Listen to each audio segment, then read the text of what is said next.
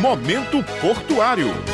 Estamos começando agora mais um Momento Portuário. Dessa vez a gente recebe a presidente da Companhia Doca Japaraíba, Gilmara Timóteo, e vamos falar sobre o que é poligonal e quais são as áreas do porto. Você que tem interesse de conhecer o Porto de Cabedelo e que acompanha todo o trabalho da Companhia Docas deve ter visto que a gente fala muito sobre poligonal, sobre a área tal, e nós vamos hoje esclarecer para você que acompanha o Momento Portuário o que são essas áreas e o que é a poligonal do Porto de Cabedelo. Bom dia, Gilmar.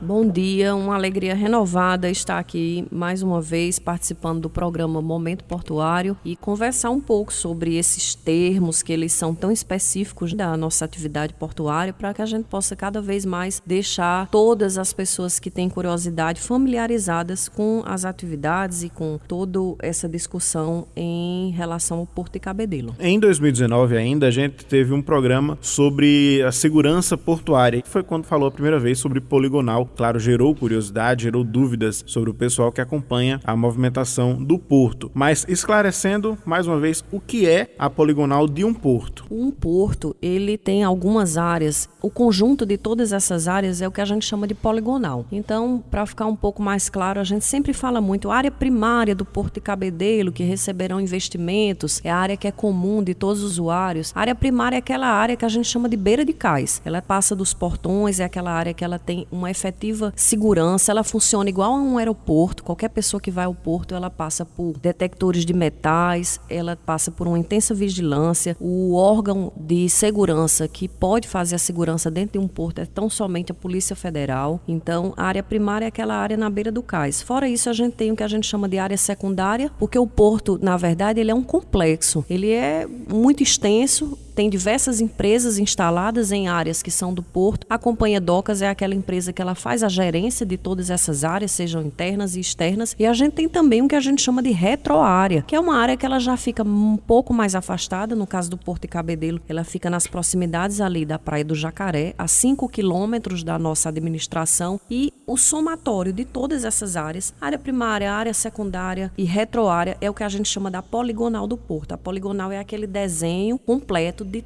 toda a área de abrangência de funcionamento do porto. São todas as áreas que podem ser exploradas nas suas mais diversas modalidades, seja recebimento de carga, seja circulação de caminhões, seja instalação de empresas, enfim, tudo que compreende o funcionamento do porto é o que a gente chama de poligonal de um porto. E essas áreas são definidas por quem? Pela Companhia Docas ou pela União? Existe uma lei, uma lei federal, e essa lei ela foi inclusive renovada agora, a gente chama a antiga lei dos portos, a nova lei dos portos, que ela foi publicada em 2013. Nós, inclusive, acompanhamos efetivamente o desenrolar dessa lei. Ela era a medida provisória 515, ela passou por diversas emendas parlamentares. A gente estava, inclusive, no dia da votação dessa lei, fizemos estudos junto à comunidade portuária, trazendo quais eram as mudanças. Então, a lei dos portos, para quem tiver curiosidade, ela é o que define e traz o significado de tudo isso. Quando a gente fala de empresas arrendatárias, que são aquelas empresas que têm área áreas alugadas, digamos assim, dentro de um porto. Quando a gente fala de operador portuário, que é uma empresa que se pré-qualifica para fazer carga e descarga de navio. Quando a gente fala de trabalhador portuário, que é ligado ao órgão gestor da mão de obra, poligonal. Então, todas essas definições, elas estão na lei 12.815 de 2013, que é uma lei federal, e essa lei ela funciona para todos os portos do Brasil. Ela não é exclusiva para o Porto de Cabedelo, não. Obviamente, o Porto de Cabedelo tem suas normativas internas internas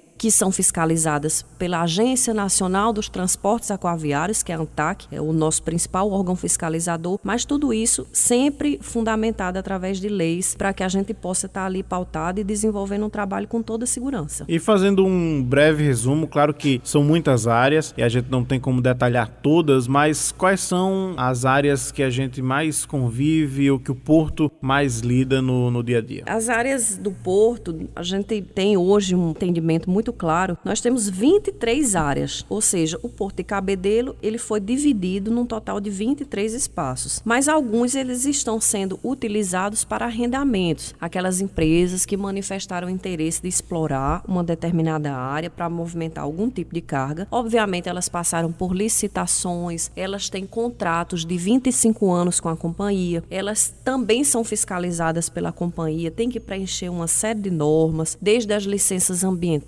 licenças de corpo de bombeiros, todo o atendimento da legislação que é desenvolvida para esse setor portuário. Um exemplo dessas áreas, destacar, todo mundo conhece o Moinho Dias Branco, essa quantidade de navios de trigos que a gente recebe, que vem da Argentina, que vem do Uruguai, descarrega no Porto de Cabedelo, é levada através de caminhão para a fábrica do Moinho Dias Branco, que fica ali na beira da praia, próximo ao dique, que agora está sendo muito visitado lá em Cabedelo. As pessoas estão indo muito, que é um local muito bonito para tirar foto, principalmente no final da tarde. Então você vai ver ali do lado o Moinho Dias Branco, com aqueles, parecem tubos, mas o nome daquilo ali são silos, onde ficam armazenados os trigos para fabricação de produtos que chegam na nossa mesa. A exemplo de bolacha, biscoito, macarrão, próprio pão. Então, essas áreas elas fazem parte do complexo portuário, além dos diversos outros terminais que operam combustíveis. A gente também circula ali naquele entorno do Porto de Cabedelo. Você vai passando e você vai vendo os tanques de combustíveis. Aquelas áreas elas também são do Porto de Cabedelo, ou seja, administradas pelo Porto de Cabedelo. Aquelas empresas, todas elas, como eu já falei, elas têm contratos de exploração pelo prazo de 25 anos que foram realizados aí através de licitações. Nós também temos algumas áreas que estão disponíveis para investidores. É muito comum recebermos no Porto de Cabedelo investidores europeus, asiáticos, americanos, interessados em explorar novas áreas no Porto de Cabedelo. No entanto, quando nós recebemos esses investidores que trazem seu projeto, a sua perspectiva para começar a trabalhar no porto, então nós encaminhamos essas solicitações para o governo federal e aí a gente, através do que preconiza a lei, nós vamos seguir todo um fluxo, apresentar estudos de viabilidade para que a gente possa ter novas empresas trabalhando no porto. Então sempre existem negociações para falar sobre isso, né? Sim, Porto de Cabedelo é muito procurado. E a região de Cabedelo, a gente sabe que ela não tem tantas áreas disponíveis, mas existe uma coisa que a gente chama de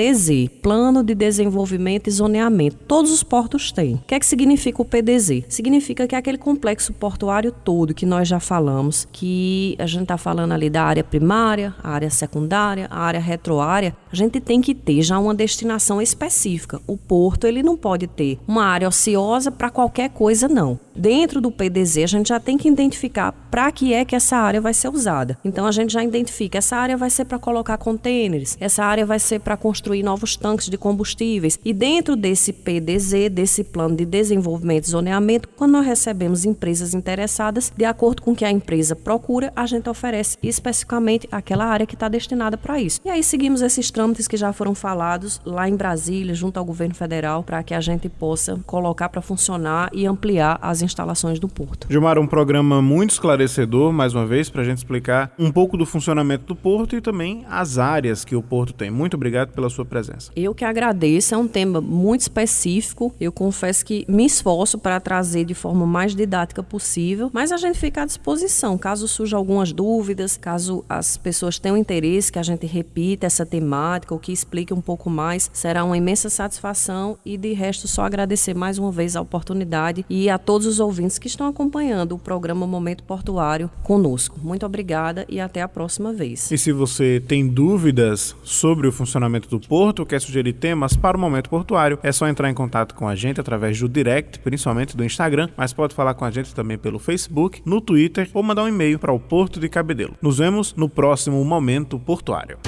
Momento Portuário.